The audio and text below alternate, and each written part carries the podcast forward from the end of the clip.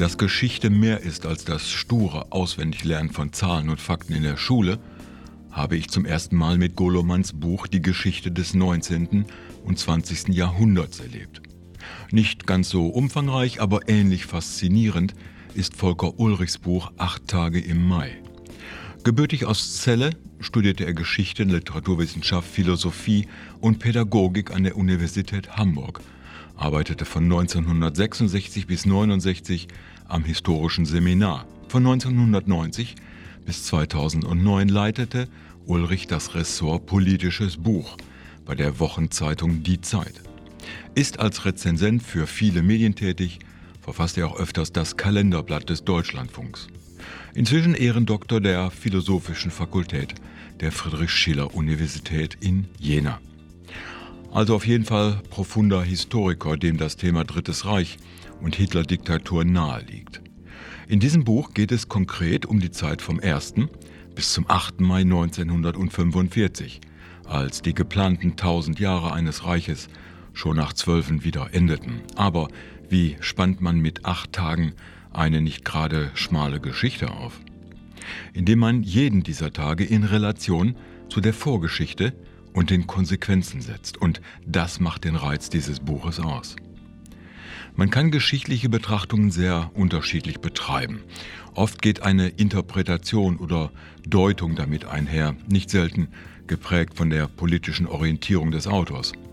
Ulrich tut das genau nicht. Er dokumentiert, was an einem jeweiligen Tag an historischen Ereignissen geschah und wer wie beteiligt war.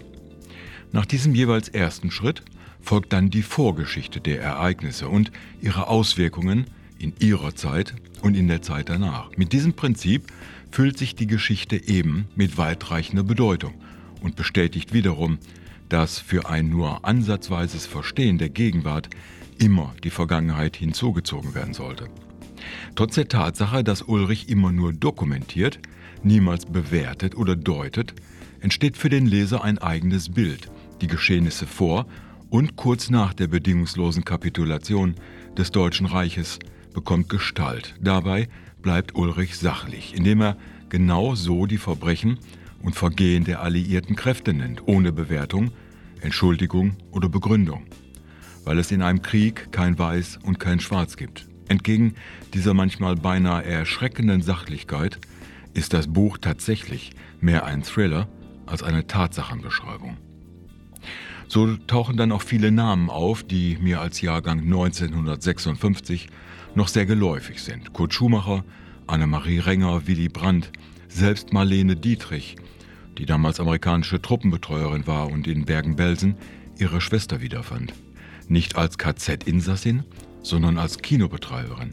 Diese Versatzstücke aus vielen Leben, einschließlich Anne Frank, stellen die Daten und Fakten in eine Szene aus realen Personen und nehmen dem Text ein wenig die Nüchternheit. Sie machen deutlich, wie und warum viele Namen in diesen Tagen eine mal große, mal nebenläufige Rolle spielten. Aus dieser Sicht ist das Buch genial aufgestellt und geschrieben, wie aus der Sicht eines nicht beteiligten Beobachters, der sich seinen eigenen Gefühlen dann doch nicht entziehen kann.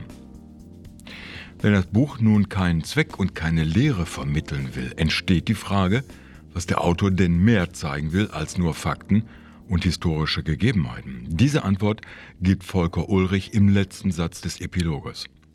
Man muss sich das Ausmaß der Verheerungen, der materiellen wie der moralischen vor Augen halten um zu begreifen, wie unwahrscheinlich dies am 8. Mai 1945 erscheinen musste und welche Errungenschaften es bedeutet, heute in einem stabilen, freundlichen und friedlichen Land leben zu können. Vielleicht ist es an der Zeit, daran zu erinnern.